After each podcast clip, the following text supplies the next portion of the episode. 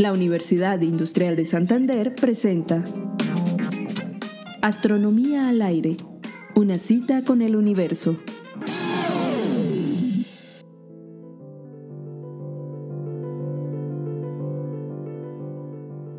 En este podcast continuaremos hablando acerca de la relación de la ciencia con el público. Otro de los aspectos que crea confusión en el común de los mortales es la evolución de las teorías, porque deja la falsa impresión de que la teoría anterior era equivocada. La relatividad general de Einstein es más precisa que la teoría de gravitación newtoniana, que a su vez es mejor que la descripción de Galileo. La teoría de Einstein describe fenómenos que la gravedad newtoniana no logra describir, pero no afirma que está equivocada, simplemente le pone límites. Las teorías siempre son aproximaciones a la realidad, son como mapas de la realidad y un mapa más preciso no invalida al menos preciso.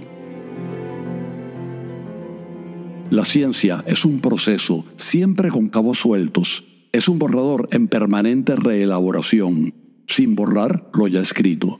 Pero no se confundan, hay conocimientos que llegaron para quedarse. Su reelaboración no los destruye, los afina terraplanistas, temblad. Eratóstenes predijo dos siglos antes de Cristo que la Tierra era una esfera y estimó su circunferencia.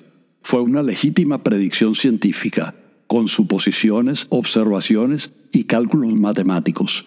Ese es un conocimiento que perdurará. Hoy sabemos que es así, pero con muchísimas más razones, con muchísimas más evidencias y con muchísima más exactitud. La existencia de antimaterias, por ejemplo, es un conocimiento que nos legó el siglo XX y que llegó para quedarse. Que la velocidad de la luz es una barrera insuperable es una verdad que persistirá. El universo se expande, la entropía de un sistema aislado no puede disminuir, la materia está formada por partículas elementales. Ninguna de esas afirmaciones va a cambiar, pueden jurarlo. Hay una creencia, además, que aflora por los intersticios de algunos círculos intelectuales, tal vez por el afán de ser inclusivos, que es necesario extirpar para tener una mejor comprensión de la empresa científica. Y es que el discurso científico es una mitología más, con el mismo estatus que una leyenda de creación.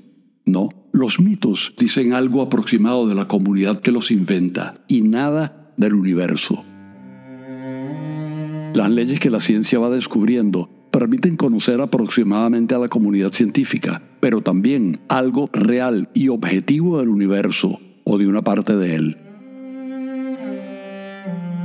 No todo vale, no todas las narrativas son equivalentes y el mito del diluvio universal no tiene la misma jerarquía que el modelo del Big Bang.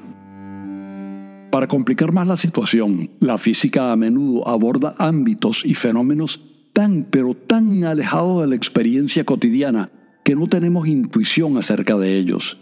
Distancias asombrosamente grandes o ínfimamente pequeñas, temperaturas gigantescas, expansión del universo, agujeros negros y el sentido común se nos vuelve papelillo. Nuestras categorías de pensamiento, algo provincianas, no logran capturar esas realidades y nos lucen incomprensibles.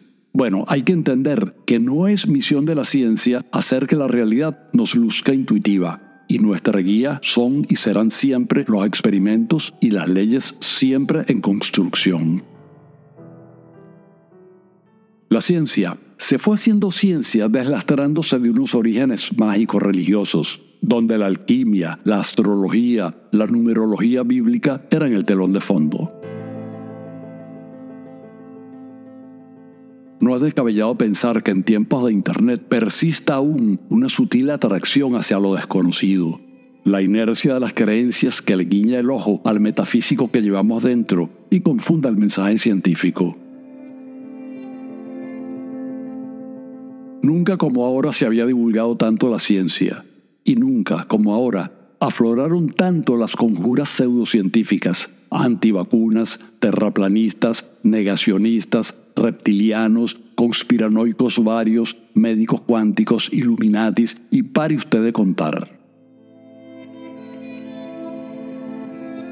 La ciencia es un fenómeno complejo. Su línea fronteriza está desdibujada incluso para los científicos, y la comprensión de la ciencia por el gran público requiere un mensaje claro, diáfano, y ese no siempre es el caso. Influencers, divulgadores difunden por las redes mensajes estridentes y ambiguos, buscando seguidores, y en ocasiones abiertamente falsos. Redoblar esfuerzos para entender más y mejor la ciencia y combatir posiciones anticientíficas sigue siendo asignatura pendiente de los investigadores, divulgadores y estudiantes de ciencia.